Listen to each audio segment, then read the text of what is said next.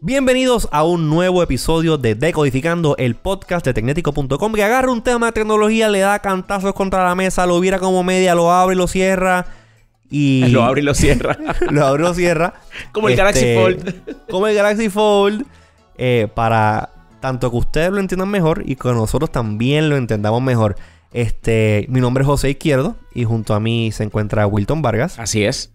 Y en este episodio de hoy vamos a estar hablando de un tema en particular que a mí me gusta mucho y es eh, del futuro de Microsoft. Microsoft eh, recientemente hizo unos anuncios, lo más interesante, que a lo mejor ustedes están pensando, ah, Surface nueva, eh, Neo, eh, Duo, pero No. en este episodio Sí. vamos a hablar un poquito más allá de los anuncios del hardware y vamos a estar hablando sobre qué representa este hardware nuevo en la visión futura de la compañía. Que va simplemente, va, va mucho más allá que una tablet nueva ni nada de eso. ¿Verdad que sí, Wilton? Sí, no, lo que pasa es que eh, eh, el asunto con esto que ha anunciado Microsoft es, nos llevará, esto será conducente a eh, en un producto que de verdad revolucione, que cambie las cosas, que nos haga emocionar, como pasó hace más de 10 años con, por ejemplo, el iPhone y todo ese tipo de cosas, o nos llevará por el camino de la amargura, donde nos quedemos, como que dice, con las manos vacías, esperando a que salga algo revolucionario, que sea algo revolucionario y resulta ser que no revoluciona absolutamente nada. No, no, no, no. Yo espero que, yo espero que sea el que, el, el- ese, ese- esa alternativa que nos va a mantener alegres y nos va a mantener bien pompeados con lo que, con lo que anuncien y que sea una, uno- unos anuncios que nos traen un futuro bueno, un futuro emocionante, lleno de cosas chéveres, así gadgets para nosotros este eh, vegar. Pero mira, no le vamos a dar más preámbulo, vamos a la conversación que yo sé que tenemos que hablar un montón de cosas en este nuevo episodio de Decodificando.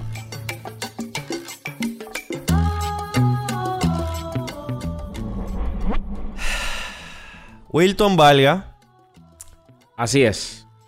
eh, hay, hay noticias, hay noticias, hay información. Tenemos cosas chéveres que queremos hablar. Eh, y pues resulta que este episodio del podcast pues se inspira en el evento que este, Microsoft llevó a cabo hace poco en el que los que no han vivido dentro de abajo de una piedra durante todo este tiempo pues quedaron anonadados por los anuncios que hicieron en cuestión de hardware. Sí, queda- quedaron tosti. Quedaron tosti. Sí, tosti, tostaditos, tosti. Mm, tosti, yo hubiese pensado tosti como de tostonera, porque los dos devices que salieron como que se abren y cierran como tostonera. Ok, ok, ok. Y me estoy, haci- estoy haciendo referencia a el... am, se llama... Bueno, está la Surface Pro 7. Que es igual a la Surface Pro 6. Igual a la Surface, Surface Pro 5. Igual a la Surface Pro 4. Igual a la Surface Pro 3. ¿Ok? Está la... Eso tenía como Está que la- su ritmo. Sí, eh, more on that later. Eh, anunciaron la Surface Pro X, que de esa vamos a hablar eh, bastante. Anunciaron la Surface Neo, que es una tablet slash laptop híbrida foldable con dos pantallas. Y el, yo creo que el anuncio más controversial de todos, el Surface Duo, que básicamente o efectivamente es el regreso de Microsoft a el a la competencia o al, al mobile race, pero entrando con Android.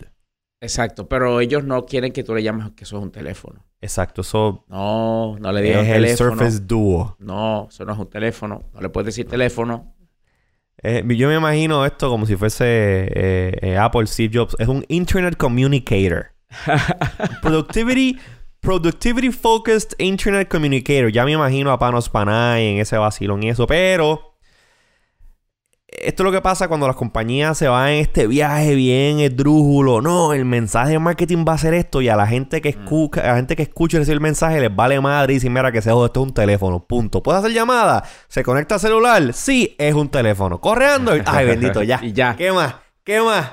Teléfono y medio. No le dé más vuelta al asunto. Es un teléfono y se acabó. Exacto, no fastidie más. No trate... Pare de sufrir. Pero mira, ok. Eh, rapidito, vamos, vamos, vamos, vamos con los hardware- announcements. Eh, porque obviamente ya como mencioné al principio, anunciaron la Surface Pro 7. Que literalmente es más de lo mismo desde la Surface Pro 3, 4, 5, 6, 7. Sí, como desde la 3 a la 4. El, el diseño no cambia. Le han hecho mejoras mínimas. Eh, creo que lo nuevo de este es que ahora tiene USB-C. Chévere, Sí. brother. Sí. Tiene USB-C y creo que tiene support para fast charging. Bien, o sea, ya la Surface Pro es un producto que, que está bastante maduro, llevan ya varios años, está establecido. Eh, se sabe que el producto pues es, es bueno, tiene, tiene su. tiene su. tiene su mercado. Pero entonces, y aquí es que viene. eh, aquí es que Bueno, y viene tiene lo. también, o sea, además del, del USB-C, pues la décima generación de, lo- de los procesadores Intel Core. Claro, este, pero eso es, eso es, again, eso es, eso es year over year. que updates. promete mejorar la- el desempeño y eh, aumentar la durabilidad de la batería. Eh, Ok. Pero si yo te pongo a ti una Surface 6, excepto que no sea la negra, porque la Surface este 6 vino negra, bien bonita, bien chula. Si te pongo una Surface 6 regular al lado de una Surface Pro 7, tú las vas a ver y a menos que las hagas canto, no vas a saber la diferencia. Ah, bueno, no, esa parte. Y posiblemente si te pongo una Surface 5 también al lado, a lo mejor puedes discernirla porque creo que la Surface 5 era un poquito más gruesa y en la 6 la re- le redujeron el tamaño. Pero también te va a costar trabajo decir como de cuál es cuál. Si no miras cautelosamente. Pero ¿qué pasa? Cierto. Entonces viene Microsoft y dice, ah, no, espérate. Vamos a sacar la próxima generación de esto y se va a llamar la Surface Pro X. Cierto. Y todo el mundo se quedó mamando con esa, ma- con esa máquina. Porque la verdad es que la máquina, la laptop, tablet, eh, se ve muy bien y es como quien dice el, el próximo step evolutivo en el design language de lo que ya conocemos de la Surface. Surface, correcto. Exacto, más delgadita, la pantalla es más grande, más brillante, tiene un, tiene un tablet, tiene un, este, un bolígrafo nuevo, que si las bocinas son Dolby Atmos, tiene dos USB, dos puertos USB-C, chulísima, chulísima. O sea, es una, eh, y por lo que he estado escuchando de las personas que ya le han podido hacer review, el hardware está fenomenal y es el mejor hardware que ha sacado Microsoft en cuanto a Surface. Cool. Pero un detalle bien importante que Microsoft hizo, hizo, hicieron hincapié, hincapié. Y es que esa Surface Pro 10, y aquí es que vamos a irnos bastante en el deep dive del tema. Esa Surface Pro 10 o X, no, actually no es, no es 10, es X. Pero como están acostumbrados los iPhone, iPhone Sí, 10, ya no X, llevan por el camino yo de la sé. amargura. Pero esta es literalmente Surface Pro X. En este caso sí es X y no 10. En vez de utilizar un procesador eh, Intel, como ya viene sucediendo con las Pro anteriores, esta Surface Pro X usa un procesador que es una, es- no es un híbrido, es un procesador customizado. Ellos le llaman Microsoft SQ1 SQ1. que corre en ARM. Y para los- aquellos de ustedes que no saben lo que es ARM, ARM es la arquitectura de procesadores Ah, no. que salen del, del, del torso, no. Eh, que, ARM. ARM. que se usa para correr los teléfonos móviles. Todos los Snapdragon 855 Todo Plus. Basado corren- en ARM. son ARM. Los, ah, los procesadores que usa Apple en el, en el iPad, que, que si el A13X Fusion Chip, no Fusion, no sé, el XX, A13X Bionic, whatever, está basado ARM. en ARM. Y han sido procesadores que su arquitectura pues está eh, bien ligada a desempeño móvil, porque pues tiene eh, grandes eh, ventajas en cuanto a economizar energía, son más ener- eficientes energéticamente. Y han llegado al punto, en el caso, por ejemplo, de Apple, que según los números que ellos sacan y los benchmarks, pues en cuestión de performance, eh, pues dicen que son hasta igual o hasta más rápidos que los procesadores tradicionales Intel. Pues, ¿qué pasa? No es la primera vez que Microsoft hace esto. O sea, me acuerdo cuando salió la Surface original, estaba la Surface Pro y la Surface regular es que se llamaba. Entonces, no, ¿cómo que se llamaba? La, era. Usaba una versión de Windows. Eh, Windows eh, S. Era Windows 8. No, no era. Ah, no, no. Sí, sí, sí, sí, sí, sí. Ya yo sé cuál tú dices. RT, Windows RT. Windows RT, correcto.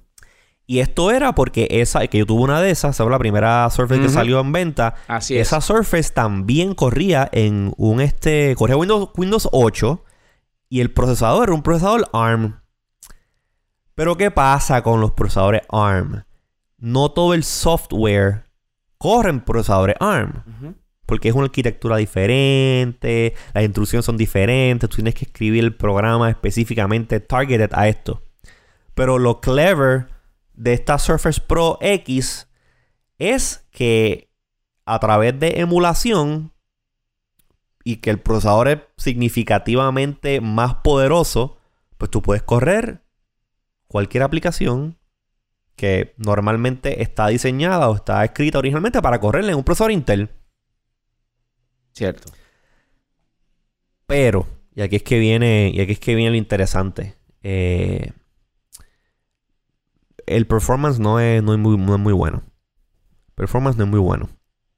Comparado con un este. con una laptop nativamente Intel. Entonces, aquí es que viene mi pregunta, aquí es que yo quiero, yo quiero pues debatir y discutir contigo, Wilton, a ver qué es lo que tú crees de esto, porque again, esto no no este lo esto no lo hemos hablado. Esta es la primera vez que hablamos que hablamos de esto. Literalmente hace como un mes que no hablamos por teléfono y nada de eso. So, la primera vez que eh, discutimos de este tema. Esta laptop que empieza en 999 dólares comparada con la Surface Pro 7 que comienza en 749 dólares. ¿Para quién está? ¿Cuál es el punto de esta laptop, Wilton? ¿Cuál es el punto de esta laptop según tú entiendes? Que estamos hablando de la Surface Pro 10. Sí, E- y X. by the way, Pero la Surface Pro no- X. Sí, la Surface Ah. Pro X. Mira, eh, la idea de, de esta eh, tablet, laptop, laptop, tablet realmente, entiendo yo que es presentar una alternativa a- para aquellas personas que están buscando realmente un, un dispositivo que sea compacto que, eh, y que les deje hacer la mayoría de las cosas que la gente quiere hacer sin pues limitarse a las posibilidades que pueda eh, y esto es tirándole directo a, Apple. Yo creo que esto es ti- tirándole directo a todo el que considera comprar, por ejemplo, una MacBook Air. Eh, lo único que aquí, pues tú tienes algo adicional. Que, eh, perdóname, la MacBook Air no, la iPad Pro. Porque aquí te están, mira, te están poniendo el Slim Pen, que es un stylus. Este, pero lo bueno de aquí es que, obviamente, pues Windows es un sistema operativo que ya, desde from the get-go, pues obviamente toma en consideración teclado y mouse.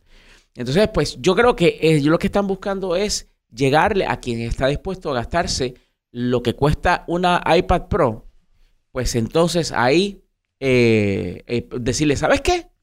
No te tienes que limitar con las aplicaciones de tablet que consigues en un iPad Pro. Aquí esto es Windows y esto corre full Windows. Y yo eh, entiendo que presentándoselo así de esa forma, van a llamar la atención y van a continuar la estrategia que han, han puesto en funcionamiento desde que salió la línea Surface, que es decirle a la gente, ¿sabes qué? Esto es para ti y no te tienes que conformar con solamente lo que Apple te ofrezca.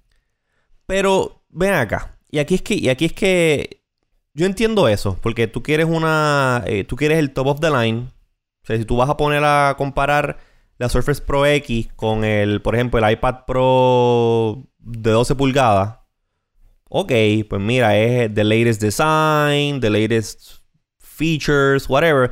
Pero hay un problema bien grande que yo encuentro eh, con esto de la Surface Pro X que va bien, bien, bien, bien, bien para atrás en el tiempo y conecta directamente con el fallo que tuvo Microsoft de entrar a la carrera móvil desde un principio y poder eh, hacer que los desarrolladores de aplicaciones desarrollaran aplicaciones móviles específicamente diseñadas para la plataforma de Windows.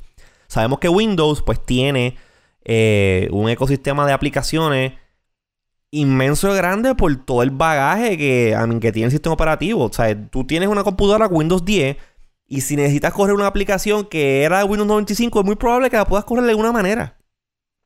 La puedas correr. Pero no son aplicaciones que fueron diseñadas, o incluso las aplicaciones que están ahora mismo corriendo en el mercado, en el, en el, para aplicaciones, vamos a llamarle aplicaciones modernas. Para Windows 10, no son aplicaciones si tú las comparas eh, pelo a pelo con una aplicación que se diseñó para un iPad, no. No sé si me entienden, no, no es lo mismo. No se, no compara. O sea, son chinas, son. es comparar chinas con botellas. Porque tú tienes una plataforma móvil iOS que se diseñó de una manera desde un principio, se optimizó para una arquitectura de sistema de procesador específica y los desarrolladores, los desarrolladores están backing esa plataforma por el software porque está vendiendo un montón de dinero y cuando tú optimizas ese software eh, para esa plataforma en esa arquitectura pues tienes un resultado increíble por eso es que tú ves que las aplicaciones que están saliendo para eh, iPad y ahora iPad OS son unas aplicaciones sumamente poderosas, sumamente versátiles que funcionan brutal. Pero entonces, tienes este problema de que Microsoft nunca, nunca se enfocó en una plataforma móvil como tal. Ellos simplemente siguieron haciendo, siguieron haciendo Windows. Entonces, las aplicaciones que Microsoft, eh, o la gran mayoría de aplicaciones que Microsoft escribe para Windows que corran en la Surface Pro X, están optimizadas para que corran en ARM. Y todo lo que es Office corre nítido. Todo lo que es este el browser este Edge corre brutal. Windows 10 que fue compilado específicamente para correr en ARM corre brutal. Pero entonces ellos dijeron, "No, pues el mundo se está moviendo ahora freaking ARM porque Intel está comiendo mierda y no está desarrollando, no está avanzando la tecnología de sus procesadores lo suficientemente rápido como está ocurriendo con ARM, pues vamos a hacer este aborto de procesador. Vamos a metérselo a esta máquina. De procesador. Que es el, sí, que es el Next Evolution eh, de la plataforma de, Surface Pro. Y pues, vamos a ver. Porque vamos a meterle emulation. Porque el procesador, el procesador es suficientemente rápido para poder correr aplicaciones que son de x86 para Intel, correrlas en ARM. Pero, mano, jamás y nunca tú vas a tener un performance eh, que se pare al lado de una computadora con un procesador Intel que está corriendo software nativo. Y entonces estás cobrándome un premium para un producto que se ve bonito pero por el precio que estoy pagando, estoy recibiendo mucho, este, ¿cómo se dice? Eh, un performance sumamente inferior a lo que me costaría, por ejemplo, un, Surface Pro 7 base que cuesta 749 dólares y está, y está siguiendo el mismo modelo de que te vendo la tablet sola, viene sin keyboard y viene sin mouse. Ok, Digo, sin keyboard, sin keyboard y sin, y sin, y sin el, el Surface Pen. So, mi punto es que, ¿por qué Microsoft decidió hacer todo este revolú de meterle un procesador ARM a esta máquina que, claro, yo entiendo que debió haber tenido un procesador Intel. Y si quieres meterte a bregar con procesadores ARM, métele el ARM a otra cosa nueva, diferente, que no recaiga o que no tenga ese bagaje de Windows. Porque es que la laptop, el, I mean, en mi opinión, está súper nítida la- la- la tablet.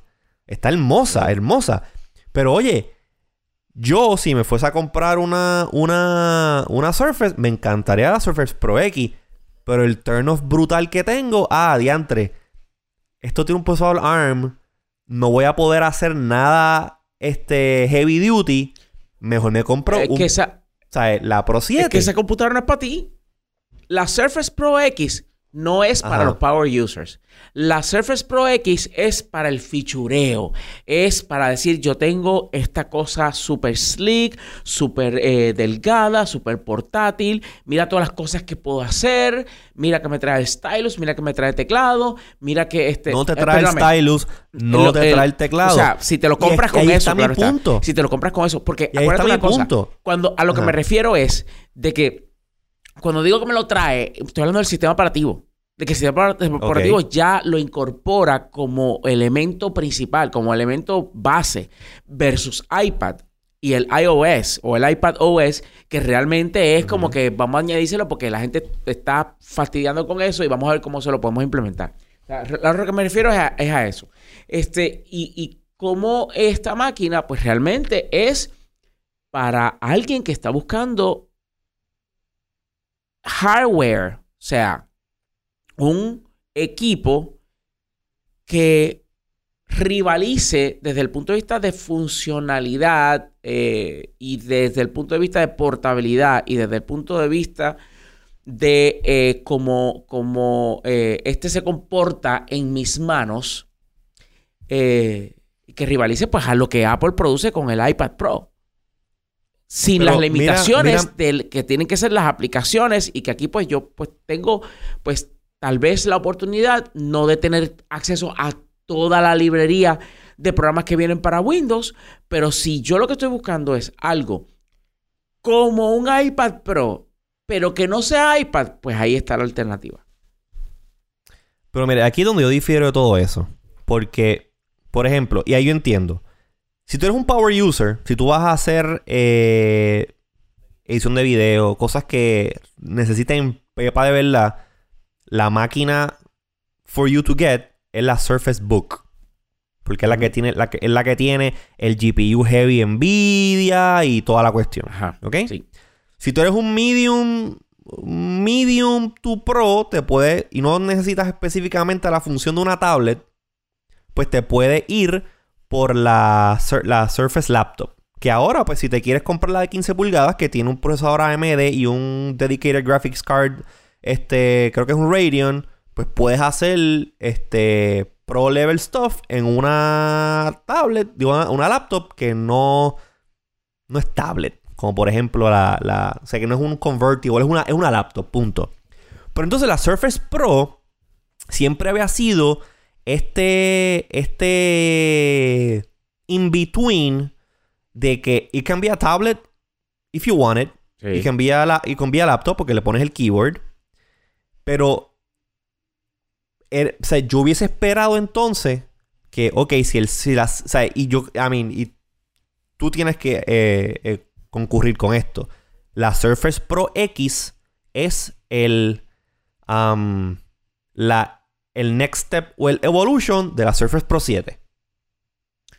No O necesariamente. tú lo ves como una, o tú lo ves como una línea diferente porque físicamente son bien similares, corren el mismo sistema operativo. Yo lo veo como una evolución del hardware, que es a donde Microsoft se tuvo que haber ido con esto ya hace tiempo, porque le, le- le faltaba. Lleva cuatro años con el mismo diseño. Pero entonces, yo entiendo, o sea, yo entiendo el potencial, el potencial que tiene la cuestión esta de, de, de meterle un procesador ARM. Pero ¿por qué a esta máquina que tiene un legacy de Intel? Esto era para habérselo puesto, por ejemplo, a la Surface Neo. Que un producto nuevo, completamente from scratch, meter a la Surface Neo. Y entonces es un producto que le va a llamar la atención a la gente, el, Surface Neo, dual screen y la cuestión esta del, del, del Wonder Bar, toda la cosa, tienes una versión de Windows que es diferente, Windows, Windows 10X, que está optimizada para esto, para este gimmick, pues oye, mete el procesador, el procesador ARM al anillo y entonces fuerza a los desarrolladores a crear aplicaciones optimizadas para ARM, exacto.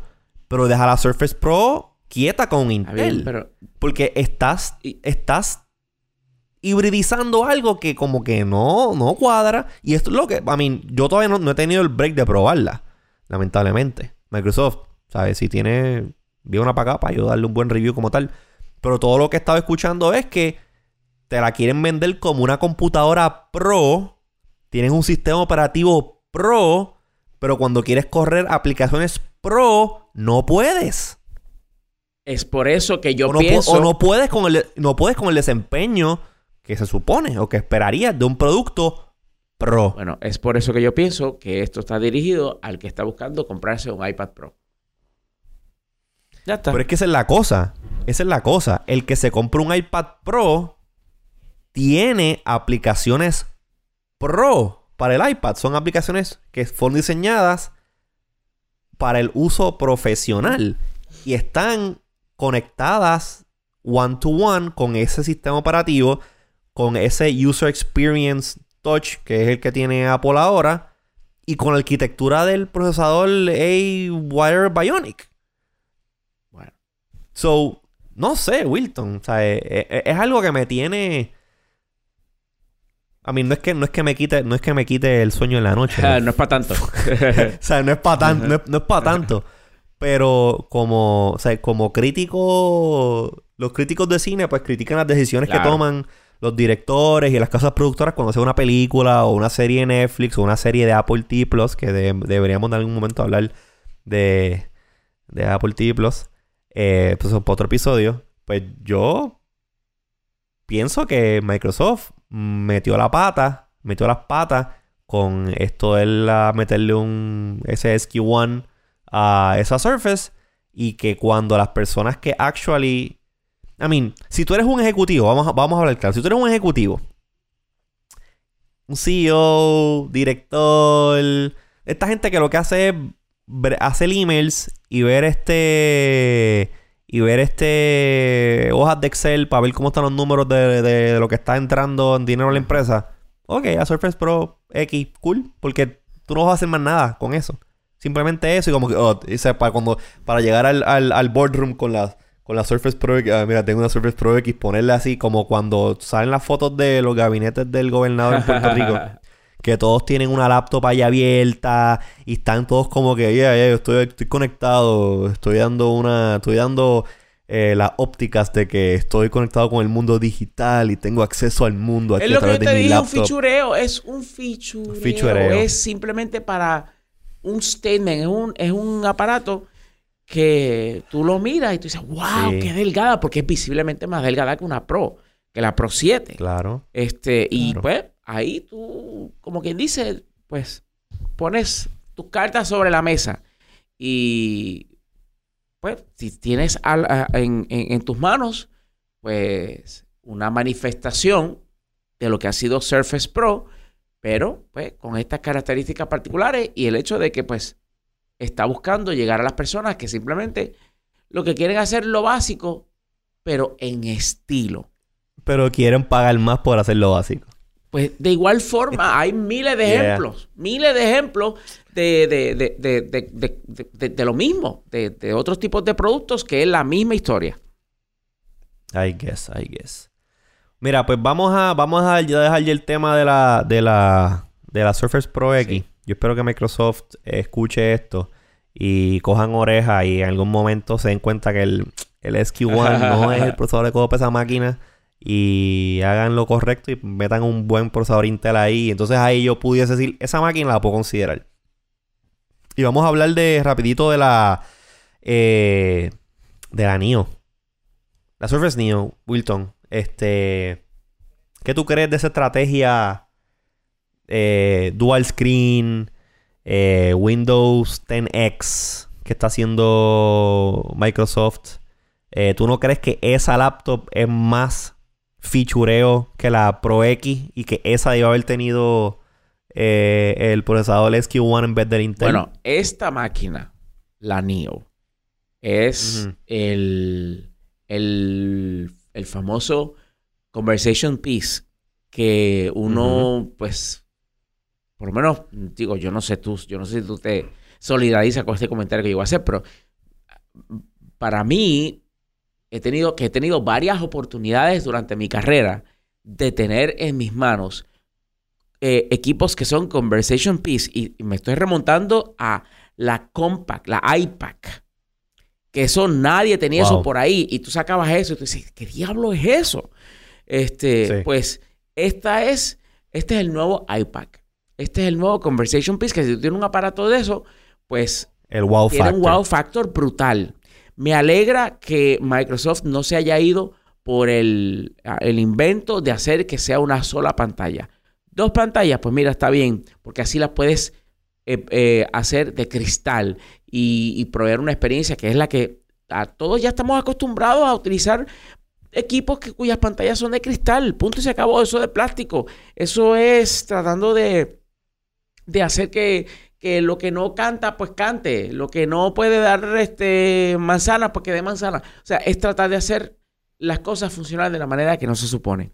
Y, y entiendo que es la lo correcto por parte de Microsoft de haberlo hecho, de haberlo diseñado de esa manera. Pero de que va a ser un conversation piece, de que entiendo que va a habilitar nuevas formas de utilizar la plataforma de Windows eh, y que esto pues pudiese sacar a Microsoft de, o mejor dicho, no sacarlo, sino posicionarlo en ese espacio hacia donde la gente mira, el consumidor promedio mira y dice, wow, esto sí que está brutal, esto sí que es innovador. Eh, ahora, ¿qué puede matar la Surface Neo? Que el, des- que el desempeño sea malo, que Windows eh, 10X sea sumamente limitante en cuanto a qué aplicaciones. Que al momento de salir al mercado no tenga un killer app. Una aplicación que diga, espérate, no, o sea, a mí no me importa todo lo demás, nada más que porque hace esto y lo, o lo hace de esta forma, yo tengo que tenerla. Y por último, entiendo que eh, dura- durabilidad de batería. Si, no, si esto no dura más de un día, olvídate que este no, no va a, a causar el impacto que, que Microsoft busca, bu- busca causar. Y ahí es donde está mi punto. Esto va a tener un procesador Intel que a menos que sea un Intel M3 bien low power, la, la duración de batería no va a ser muy buena. No va a ser muy buena. Eh, y un, sabemos que un M3 o esta línea de procesadores bien low power este, de, de, de Intel tampoco dan muy buen performance. So ahí ya estás pegándole un tiro en el pie from the get-go. Sí. Porque sí tienes el wow factor de que pues te fuiste, lo hiciste bien en el sentido de que no te dejaste influenciar por la estupidez esta de los, eh, ¿cómo se dice? Am, de las pantallas doblables. Ajá. Porque nadie, eso, eh, eso, whatever, whatever las pantallas doblables. Pero dos pantallas está nítido. Pero entonces cuando me pongo a pensar, coño, si le ponen a esto un low power Intel processor, entonces esto va a ser un sluggish device. Va a correr todos los apps, pero a what end, como que, ah, no sé. Entonces, para tocar el tema de, el tema de Windows, Windows 10X. Yo no creo. Yo no creo que Windows 10X va a ser un. Va a ser un problema. En el sentido de que es un sistema operativo nuevo. Yo lo que pienso que Windows 10X es, o va a ser, o está haciendo, es un shell para Windows. Mm. Sigue siendo Windows. Sigue siendo Windows. El mismo Windows que estamos acostumbrados.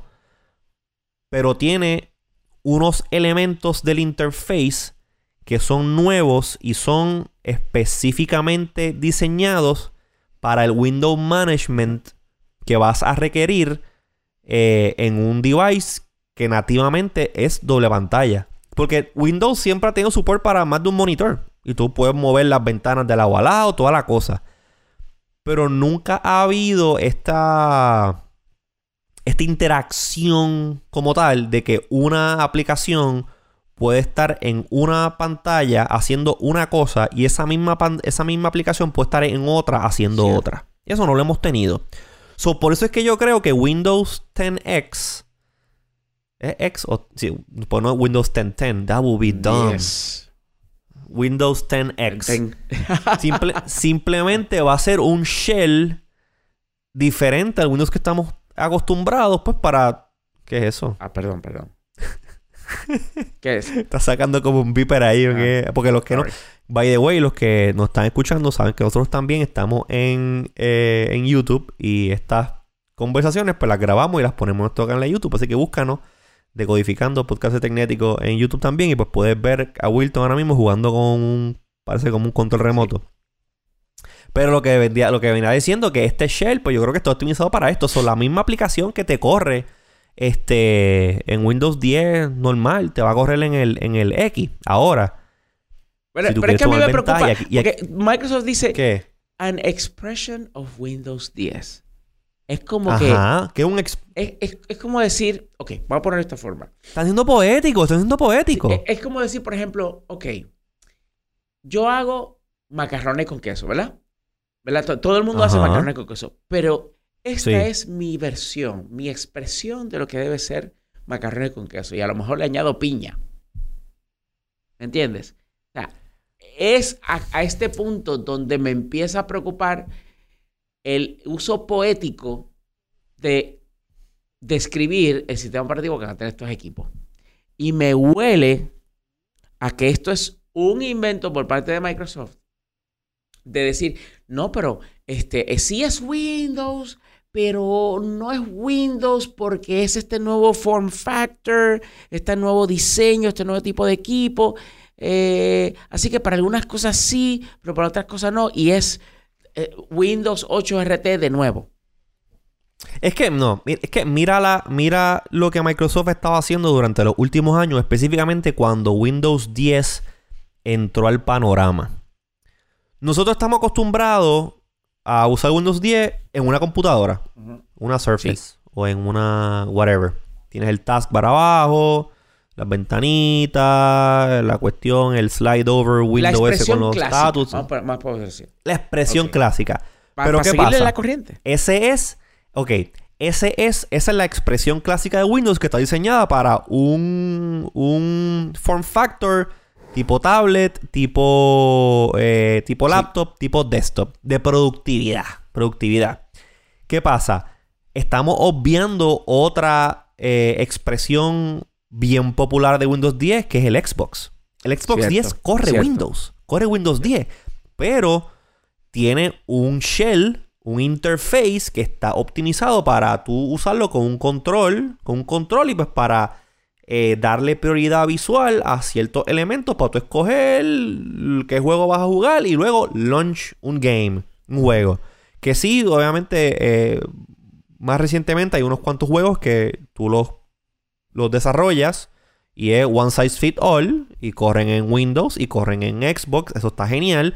Hay unos cuantos, o la gran mayoría, que son Xbox only porque les toman ventaja específicamente del hardware, pero sigue siendo una expresión de Windows. Eh, y cuando tú desarrollas una aplicación, pues tú aprietas cuatro botones y él te la compila para que corra en todos lados. Y la publicas en el, en el store y corre en Windows, corre en Xbox. Y creo que también está para Holographic. Windows Holographic es otra expresión de Windows. Pues yo creo que esto de. Y, el core, el core sigue siendo, win, sigue siendo Windows. Es el mismo código atrás. El, el, el motor sigue siendo el mismo.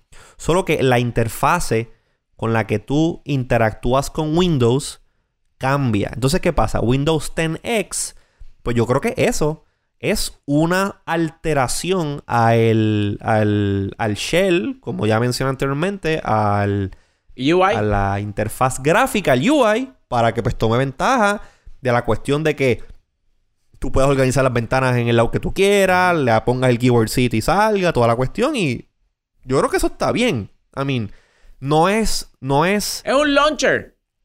Para ponerlo No, ah, en un ajá, launcher. Exacto, eh, ok, exacto, es- exacto. Si nos vamos, si nos vamos al, al, al mundo de Android, es un launcher. Que en el caso de Windows es un shell. Se llama Sí. el shell.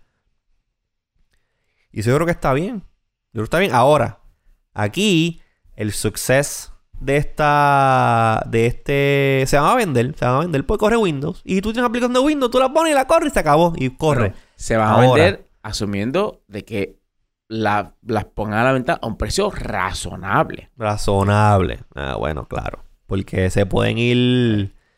Se pueden ir eh, por la tangente tipo Samsung Galaxy Fold y cobrarte un precio.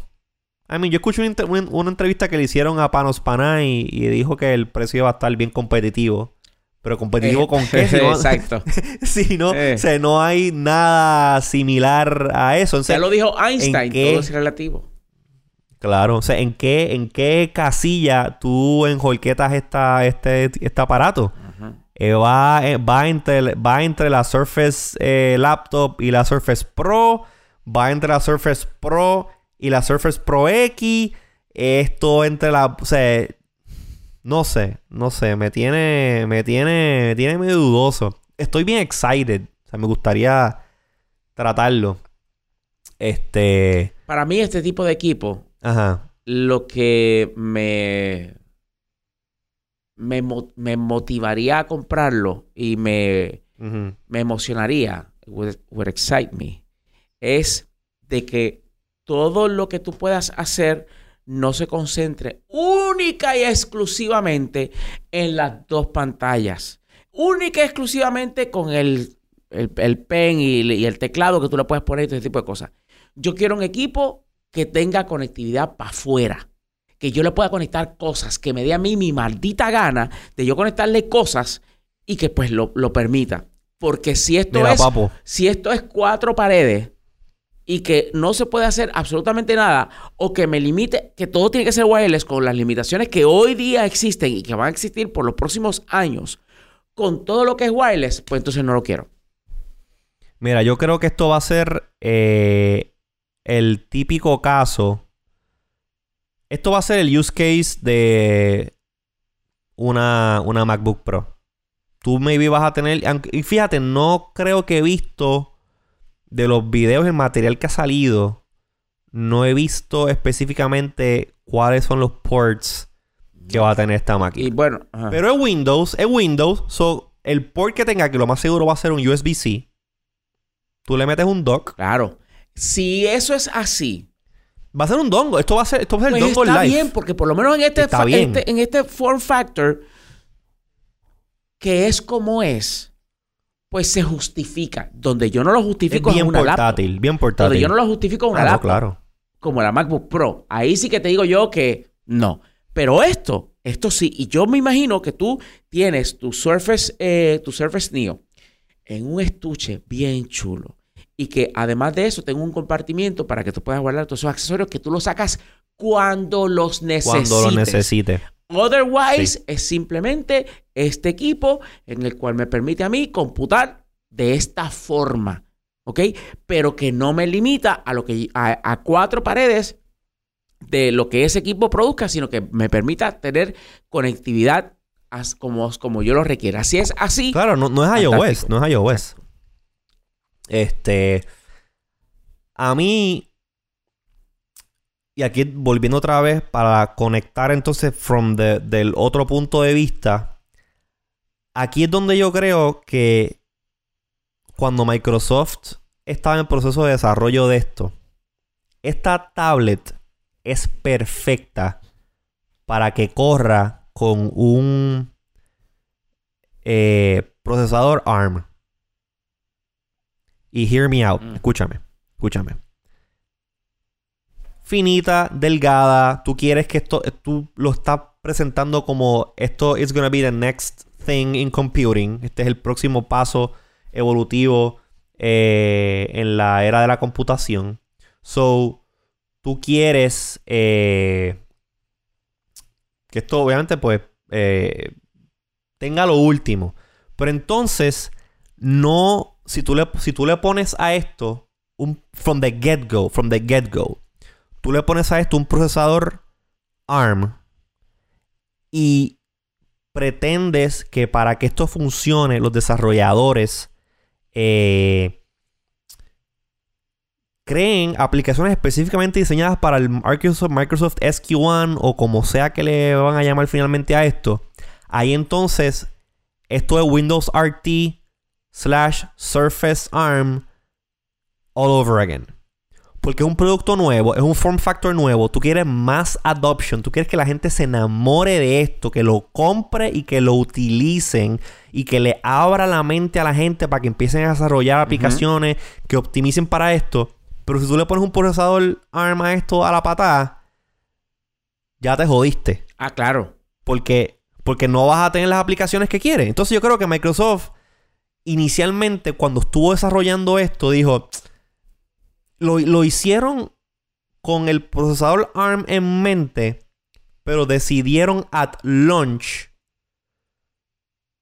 a ponerle un Intel, cuestión de que fuese más market appeal. Entonces le decidieron poner a la Surface Pro X el procesador ARM y que la X fuese el conejillo de Indias y como quien dice el el Trojan, Trojan Horse para que ya los desarrolladores tuviesen en mente ARM viene por ahí, empiecen a desarrollar procesadores, em, em, em, empiecen a optimizar sus aplicaciones para ARM en un producto que Microsoft literalmente lo está sacando para canibalizarlo para este propósito y salvar el Neo. Cuestión de que el Neo se venda bien, la gente lo compre, la gente se pompee, otra vez la gente empiece a, agarrarle cariño a, a Microsoft y a Windows con la promesa de que en algún momento va a venir una Surface Neo SQ1 y ya, hopefully, para aquel entonces las aplicaciones van a estar somehow optimized para ARM y entonces puedo hacer la transición y tener the product finito, larga duración, conectividad LTE integrada y full Windows en ARM. Eso es lo que yo creo que Microsoft debería de estar haciendo. Y si no lo están haciendo, no sé qué carajo están pensando. Tú sabes. Pero por lo menos, por lo menos me alegra que ese producto nuevo, que es el futuro, pues va a tener un procesador Intel en lo que en lo que la gente se acostumbra a esto. Y dice procesador el Intel. Futuro, el futuro debería, el futuro debería ser ARM. Dice procesador Intel, pero no tenemos ni la más mínima idea de, de, si esto se asemeja a la arquitectura, eh, eh, eh, ¿cómo se llama? X86, o si esto es otra cosa, o X64, o es otra cosa que de aquí allá habrá de salir. ¿Tú crees? Yo no creo. Intel eh, x86. Sí, bueno, ah, x86. sí, pero, eh, ok, todo este tiempo ha sido así, pero de aquí a allá, estamos hablando de que falta más de un año. No dice aquí en el, en el video, no aparece, cuando pone el de Intel, no, déjame ver. Dice Intel. Eh, lo que se ve. Solamente dice Intel. Dice Intel. Y lo que sale es un chip Intel, pero no, absolutamente no dice nada más. Dice, él tiene el logo de Intel y más lo estoy viendo aquí ahora. Eh? Sabes que tú tienes un muy buen punto. Pero yo, honestamente, creo que sería eh, asumir o pensar que ese anuncio de Intel, ah, tiene un, tiene un chip Intel ahí y que la arquitectura que va a correr en ese chip Intel no es x86. Eso es estirar ese pensamiento bien largo, bien largo, bien largo. Y si ese es el caso, y si ese es el caso, que esto lo lanzan con un chip Intel, pero no es x86, es otra cosa rara. Yo creo que ahí se jodió la cosa. Yo creo que ahí se jodió la cosa y le va a quitar el excitement a mucha gente que está excited por este producto. Así es. Yo incluyéndome. Yo incluyéndome. Si esto no es... Si esto... Este vamos a ponerlo de esta manera. De una manera sucinta y, práctica. José, si la Surface Neo no es una expresión de Windows 10 lo más cercana a, o mejor dicho, si esta expresión de Windows 10 no es una expresión dirigida o que tenga en consideración el mercado de productividad y el mercado creativo, no, no va a funcionar. Si ellos están pensando en sacar esto, como que, ay, no, pero es que aquí tú puedes hacer eh, cosas más fáciles, más cómodas que las que haría un celular, no va para ningún lado. No va para ningún lado. Esto tiene que ser una forma de que este equipo me permita hacer cosas productivas y cosas creativas sin las limitaciones de un celular, este, eh, porque es lo que, lo que más se acerca.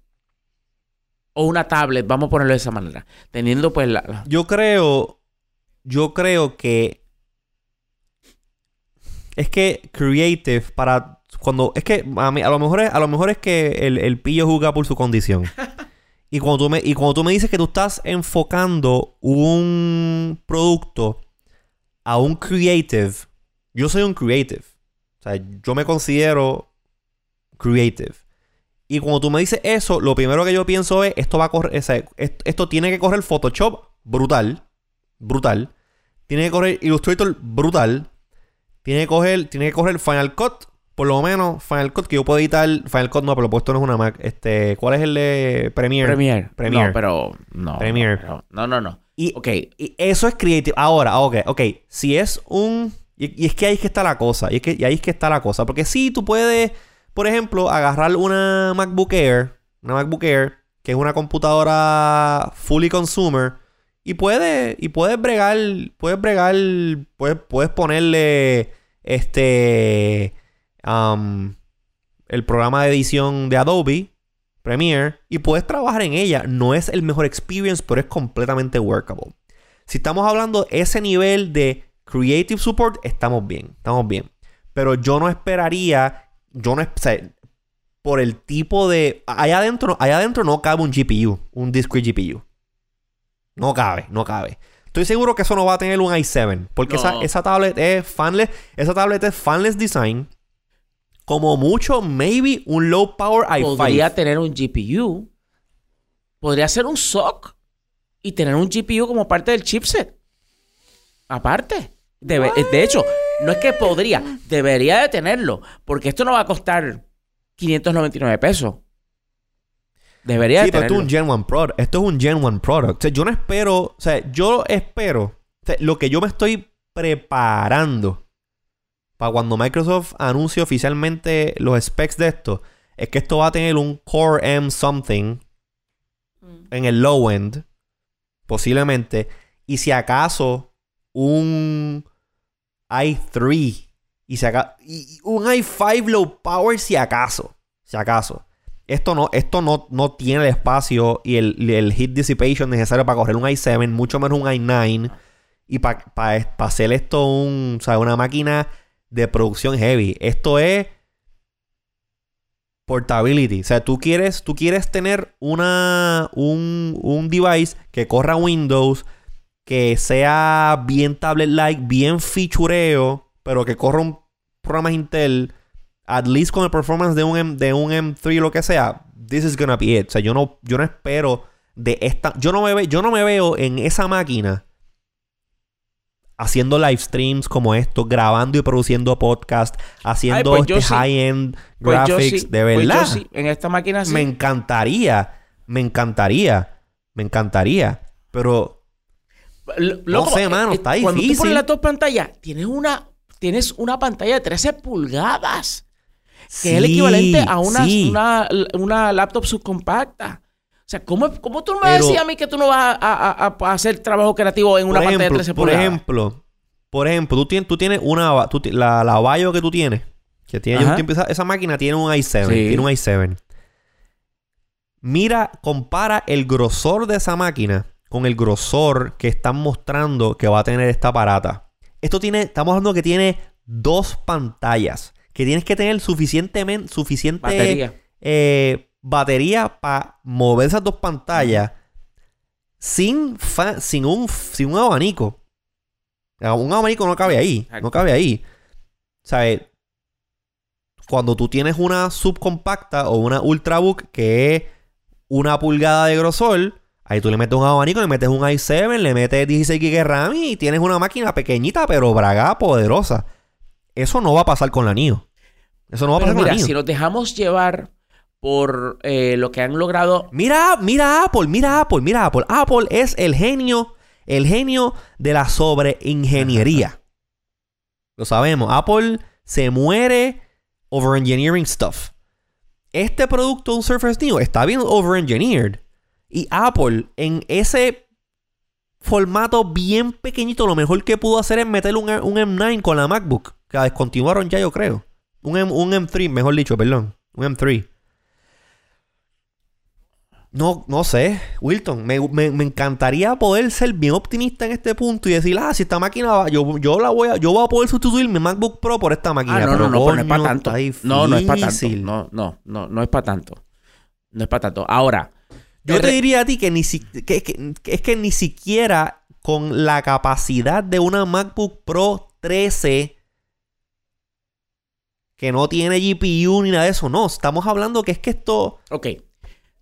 Un i5, un i5 y pujao, y Pero pujao. déjame referirte al trabajo que han hecho compañías como Intel, compañías como Zotac, compañías como Azul, donde han producido PCs fanless, poderosas y hasta de gaming. Y yo no dudo que el roadmap, el, el camino a seguir para eh, Pero no que desemboca factor, que eventualmente. desemboque este a, a finales del 2020, que es cuando se supone que salga la NIO, que ellos estén visualizando el que, el, el- que han logrado el poder sintetizar, reducir, miniaturizar lo que ya de por sí han logrado en las fanless PCs, en los eh, compute sticks y todo ese tipo de, de- de- de dispositivos que son relativamente poderosos para su tamaño.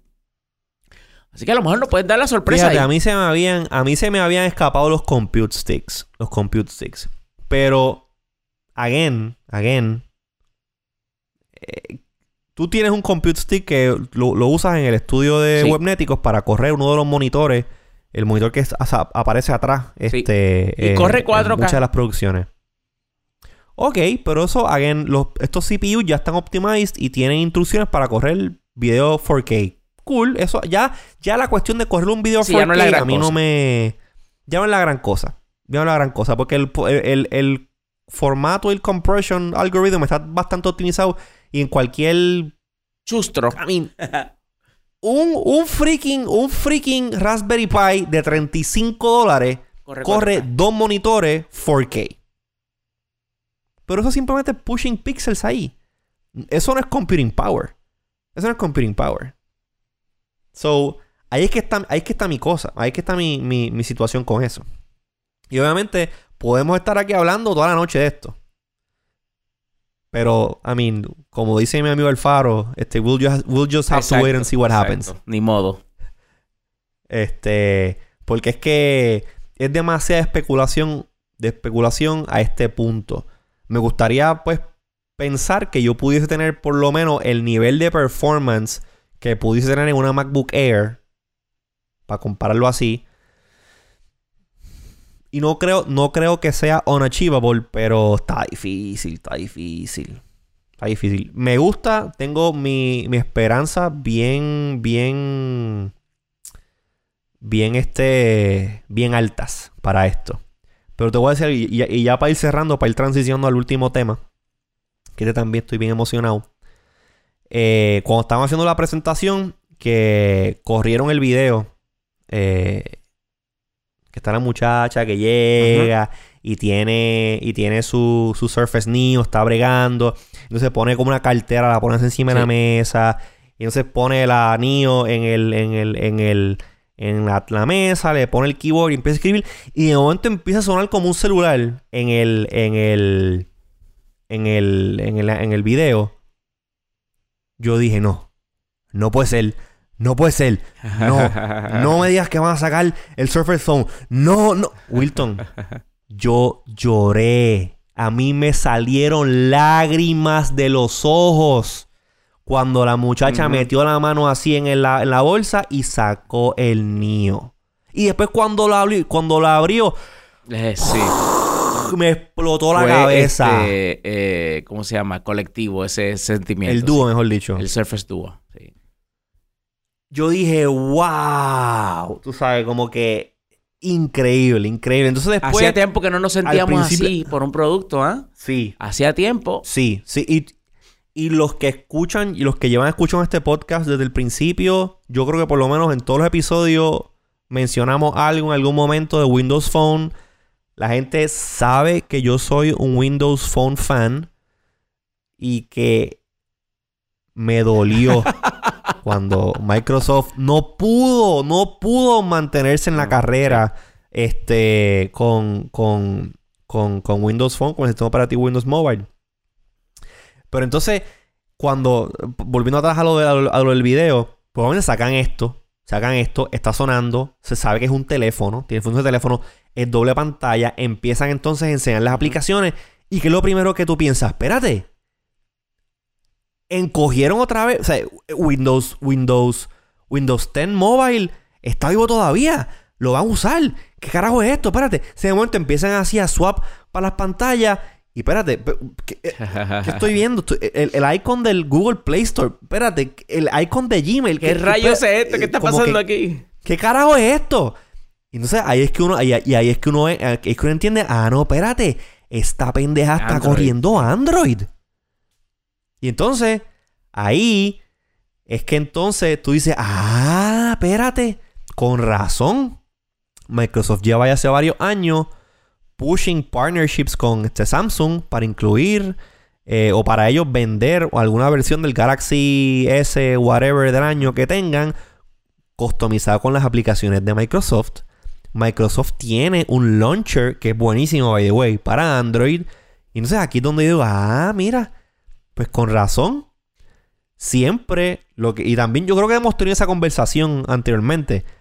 Microsoft lo que debió haber hecho o que pudo haber hecho era hacer un hardware bien nítido del teléfono y hacer un custom launcher bien brutal de Android, incluir los servicios de Microsoft. Obviamente, esta gente se fue al próximo nivel y dijo, vamos a traer esto que tenemos acá en la NIO y vamos a hacerlo, pero para que corra en Android.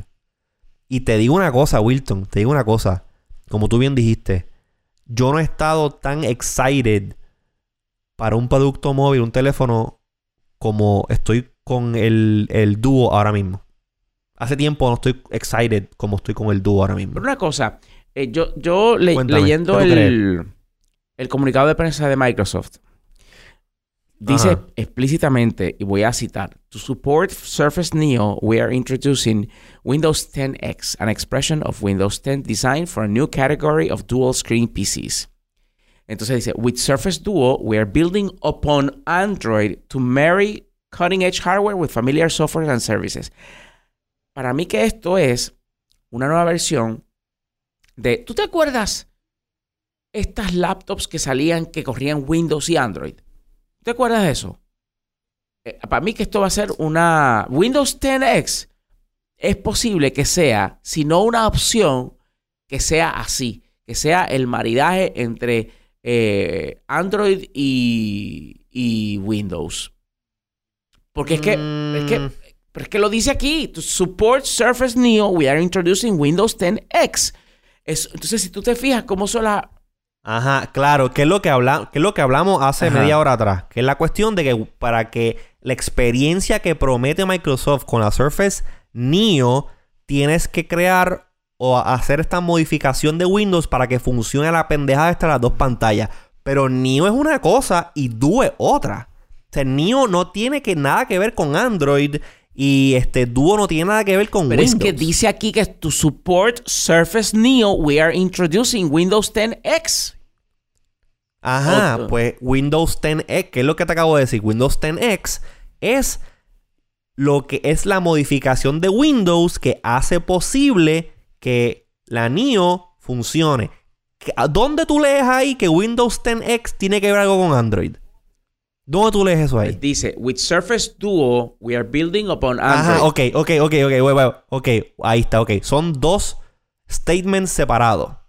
With Windows, este, with, ¿cómo es que se dice? With, ¿cómo es que, cómo es que el, el primero? With Windows 10X, 10X, we're, we're supporting. we are making, we're supporting Windows El Surface este, Neo. Surface Neo. Entonces, punto. Ok, punto. ya entiendo lo que tú dices. For Surface Duo, we're building on Android. So que están cogiendo Android y lo están haciendo para que funcione Sí, sí, dual sí, screen. tienes razón. Lo, lo, lo, lo, como que lo, lo entendí mal. Oye, y conozco varias personas, varias personas. Saludito a, a Freite.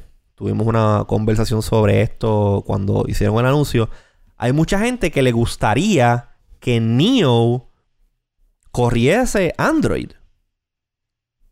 Y le puedo ver el appeal, le puedo ver el appeal. Mucha gente que, ah, mucha gente está pensando, ah, otro, otra versión más de Windows 10, ¿qué carajo es esto? No, no, no, ponle Android y ya. Pero entonces aquí es donde viene la cuestión, la- la- el, el argumento mío, y es que tradicionalmente las aplicaciones de Android para pantallas grandes, i.e. tablets, ha sido horrible.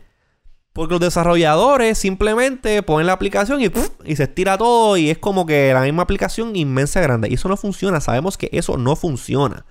Y como no hay un ecosistema, como los desarrolladores... Déjame decirlo mejor. Déjame decirlo mejor. Los desarrolladores de Android no se han preocupado lo suficiente para hacer que sus aplicaciones se vean y funcionen bien y estén optimizadas Eso para sí. una tablet. Eso es un Eso es así. fact. y por esa razón es que Por eso es que no existe una tablet decente ponerle Android. eh, en Ajá, Android. no existe una tablet. O sea, exacto. O sea, por ejemplo, es la- las de Samsung están lo más interesantes. Pero ¿por qué las de Samsung están interesantes? Porque el software que Samsung escribe para las tablets está bonito, está Sí. perfecto. Pero no todas las aplicaciones que tú. Eh, De aquí. No todas las aplicaciones que tú usas en una tablet Android van a ser las aplicaciones que tiene Samsung, que se ven muy bien. Pero sabemos que Samsung no es muy diestro en Ah. desarrollar buen software. So que la aplicación de email de, de Samsung se ve precio- preciosa, pero tú vas a querer poner Gmail o vas a querer poner la otra, whatever, y no va a funcionar. Pero volviendo, volviendo, volviendo a la dúo, volviendo a la dúo. Está, está buenísimo esto que está haciendo Microsoft. Están pushing el hardware, que es algo que ellos siempre hemos sabido que, han- que iban a poder hacer. Y dijeron, mira, ¿saben qué? Fuck it con lo de Windows Mobile. La gente, el sistema operativo donde están los desarrolladores es en, en Android y iOS. Pero en este caso, como no pueden poner iOS en el Surface, ya ustedes saben, Android. Vamos a crear este device que va a tener a los nerdos y a los que no son nerdos babeándose. Porque conozco gente, conozco gente que son iOS fanboys. Que llevan iOS y no miran, no miran Android ni para Dios. Y están salivando con el Surface Duo.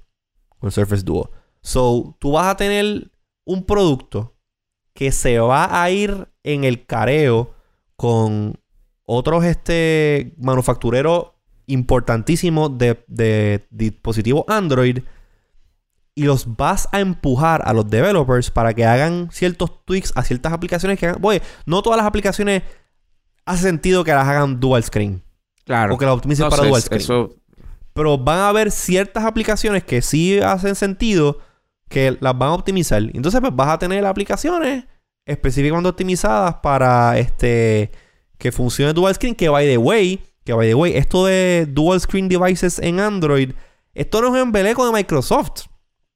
Google está incluyendo esta funcionalidad dentro de los APIs del sistema operativo.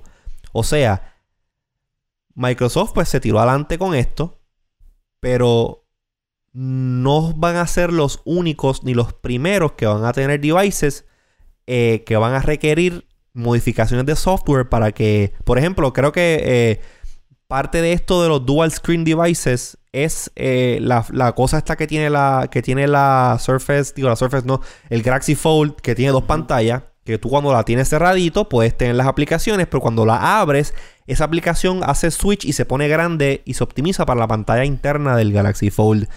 Similar a esto es la cuestión de, esto de tener dos pantallas en un dispositivo como el Duo. Así que es un partnership que Microsoft tiene con, sí. Google para que esto Y que funcione. esto ya habían adelantado de que habrían de estar eh, trabajando en, eh, para que Android le- le pudiese funcionar correctamente en, en- en dispositivos nuevos, en form factors nuevos, eh, como lo son equipos de dos pantallas. Eso lo Ahora, adelantaron en Google estoy- I.O. en mayo. Sí. Estoy bien pompeadito con la Duo, pero vamos a dejar el. Voy a dejar el fanboyism a un lado y voy a hablarte y hablarles de lo que me preocupa. Porque hay ciertas cosas que me preocupan. Número uno.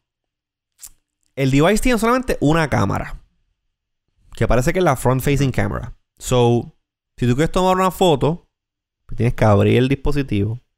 Abrir la cuestión de la cámara. Me imagino que flip it back. Y espero que él entienda que es que tú quieres este, tomar una foto con el teléfono. Entonces, pues, prende la otra pantalla y convierte la front facing camera en el back facing camera para tomar foto.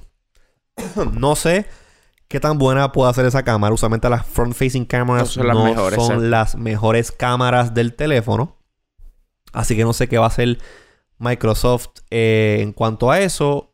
Siendo las cámaras en los teléfonos uno de los selling features o de los selling points más importantes del 2019 y creo que continuará en el 2020 que cuando se va a empezar a vender este teléfono. Ese es el punto número uno. El punto número dos. Tú tienes un dispositivo que su modo default o de standby es cerrado. So que si el teléfono empieza a sonar o te llega una notificación, tú tienes que tomar mucha acción. Tienes que uno, te tienes que sacar. O sea, por ejemplo, si yo tengo mi teléfono y me llega una notificación, miro la pantalla rápidamente. Ah, ok. Tengo que tomar En este acción. caso tengo hay que acción. abrirlo. Aquí, aquí tengo que Pero- sacar el teléfono. Tengo que abrirlo. Ajá. Y pues, exacto, exacto. Que yo lo que estoy haciendo es que le estoy mostrando a José Me está enseñando, me está enseñando su. Mi ¿Cómo se o dice? Su- muñeca. Lo- la muñeca. La muñeca. Entonces, ¿qué pasa? Aquí es donde viene. Aquí es donde viene la cabeza mía dando vuelta. Microsoft tenía un wearable. Ya no lo tiene. Esto corre Android. So tú puedes tener un smartwatch Wear OS o cualquier otro que funcione en Android. Pero no estaría nítido que Microsoft también sacara un wearable de ellos mismos. Que Exacto. vaya con el teléfono. Con el teléfono. Eso estaría interesante. Eso estaría Sí. interesante. Este. Otra cosa que me he dado cuenta de la, de la dúo. Y no sé si tú te has dado cuenta. am, la dúo no. No. No dijeron nada de Face Unlock. No dijeron nada de In-Display Fingerprint Scanner. Pero sí yo me he dado cuenta que el device tiene en la parte de al ladito un pedazo que me parece a mí que tiene un fingerprint reader en la parte de al lado, como por ejemplo el Galaxy, eh, Galaxy el Samsung Galaxy S, este, el 10, el 10i, ¿cuál es? El que es baratito. Ajá. El que hay, un- hay un teléfono Galaxy que tiene el fingerprint reader en el botón Sí. de power por al lado. Creo que esa, ese dispositivo, el, el dúo, va a tener ese Por el lado. fingerprint reader por el ladito. Que está ok, tiene, algún, tiene, un, tiene un biometric. Este. So, está interesante la cosa. No sabemos nada, again, no sabemos de specs. No sabemos si va a tener el procesador Android más peposo del momento. Si ya que ellos están. Ah, porque esta puede ser otra cosa. Ya Microsoft metió el dedo en arquitectura ARM con la Surface Pro X. ¿Tendrá esto una versión less powerful del SQ1 este? ¿Será un custom chip de Microsoft a lo de la misma manera que hace Apple? ¿O se van a ir con un Qualcomm? Si el 855 Plus es el que ahora, será el 860. 865, una No sé. cosa así. Podría ser. Exacto, que es el que estaría el año que viene. No sabemos. ¿Qué tipo de batería va a tener? No sabemos. Creo que va a tener un USB-C port. Si no tiene USB-C port, ¿de qué estamos hablando Microsoft? Eh, no sabemos mucho todavía que no sabemos y que y que pues eh, entiendo yo que probablemente para el para el próximo evento así de Microsoft pues habrán de dar eh, respuestas, sí, más detalles en cuanto a eso. yo diría que en o antes de verano ya debemos saber o tener una idea. Sí, para Build. ¿Cuándo es el próximo Build? Build es en verano, como para mayo. Sí, déjame ver. Sí, porque usualmente un evento como de verano. Entonces entiendo que. Eh, aun cuando ya Build es, Usualmente Build lo hacen bien este. Sí, fue, fue en mayo, principios de mayo. Y el, en el 2020 va a ser del 19 al 21 de mayo. Así que este, ya la tercera pues semana de tenemos, Tenemos un, este, un evento de verano donde posiblemente tengamos más información. Ya ahí definitivamente tenemos que saber muchísimo más sobre las capacidades de la Duo y la NIO. Pues yo estoy bien excited y yo estoy bastante contento con mi telefonito. Yo tengo ahora mismo un, OnePlus 7 Pro. I love it. Ah, y creo que si el año que viene los nuevos iPhones no salen con el criterio que ya yo he dicho aquí públicamente, que es todos en OLED, sí. USB-C y este notch, sin notch o notch reducido. Sin notch, sin notch, sin si esas cosas, sin notch, ojalá sin notch. Pero me conformo con un teardrop notch. O un punch out, un, un punch hole notch como el del Galaxy S10. Me conformo con eso, con eso estoy bien. Si Apple no hace esas tres cosas, esas tres cosas, I'm skipping the iPhone again y me voy straight con un dúo. Ya, lo estoy diciendo aquí, hoy, a hoy. En el episodio 31 de Decodificando. Lo estoy diciendo aquí. Es que no creo. Mi próximo teléfono. No creo que tú vas a hacer eso. mi... No creo que tú vas a hacer eso porque el form factor no se presta como que para que sea un, un daily driver. ¿Un qué? No, ¿Cómo que tiene que estar abriendo y cerrando, abriendo y cerrando, abriendo y cerrando. No importa, pues la laptop yo la hablo sí, pero una laptop, una laptop, un teléfono no. Mitad, está bien, eso no es nada. Ya veremos, dijo el ciego. Eso no es nada. No, no creo, no creo, no creo. Aparte que tengo también un reloj inteligente Android. Así que me pueden llegar notificaciones aquí. Y puedo si hay, determinar. Si hay conexión entre esos dos equipos, pues entonces sí te creo. Si no, no. O sea, no le veo. La cuestión del abre y cierra, no lo veo como un turn off. Que yo diga, ah, ah, no. Ah, no, no, eso no es para mí. Eso no es para mí. No, no, no lo veo como un turn off. Al revés, me, me gusta la cuestión de que puedo cerrar el teléfono y ponerlo ahí. Y si me llega algo que de verdad como que la, ah, esto no hay que prestar atención porque tengo que ir y abrir el teléfono. Es un, es un, es un, es un deterrent, creo, para uno estar todo el tiempo como que. Es una, es una forma de, de, ver el vaso medio lleno, definitivo.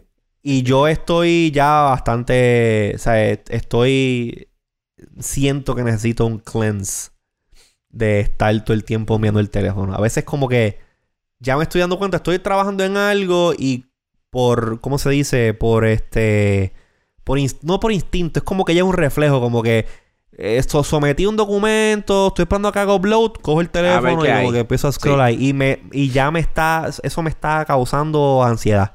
No quiero eso en mi vida. So, estoy buscando las maneras para no tener que ver el teléfono tantas veces como estoy haciéndolo. Incluso le puse los, los Digital Being Features, Digital, digital Wellbeing Features que tiene Android ahora. Estoy empezando a tratar de desconectarme con eso. Fair enough. Exacto. Pero antes de irnos, porque yo creo que ya llegamos al final de nuestro eh, programa, quiero dejarles saber a ustedes que si ustedes no sé en cuál plataforma de podcast si nos escuchan, pero estamos en todas. Estamos en Apple Podcast, estamos en Spotify, estamos en. ¿Cuál es la otra? Anchor, estamos en Google Podcast, aunque a veces Google Podcast se, se comporta medio extraño. La que usted utilice y la que usted más le guste está ahí. Eso que si usted utiliza Spotify, pero su vecino no le gusta Spotify y utiliza por podcast, vete y dile, vecino, de suscríbete a Decodificando en Apple Podcast o en la que te guste. Y con la abuela tuya, la abuela usa Google Podcast. ¡Abuela! Dile a Google que te, que te ponga el podcast más reciente de Decodificando. Entonces, a diferencia, a diferencia eh, mía, que estoy buscando cómo desconectarme, si ustedes se quieren conectar con nosotros aún más, pues tenemos una página eh, que se llama Coffee, ko-fi.com, diagonal decodificando, donde ustedes se pueden poner, eh, se pueden poner pálidos con nosotros, pueden hacer que la lata suene para que nosotros sigamos bailando. Eh, a través de una donación en Coffee. Eh, usualmente el Coffee son como unos 3 dólares. Usted utiliza su cuenta de su cuenta de PayPal y va ahí y de co-fi.com, co-fi.com, de codificando y ahí usted nos invita un coffee y pues eso nos ayuda muchísimo a seguir echando para adelante esta producción. Y también si usted prefiere ir directamente a PayPal, puede ir a nuestra... Tenemos una página en PayPal que es este PayPal... Estoy escribiendo aquí en la, los que están viendo la, la, transmisión de YouTube. Eh, la estoy poniendo aquí mismo. PayPal.me diagonal decodificando.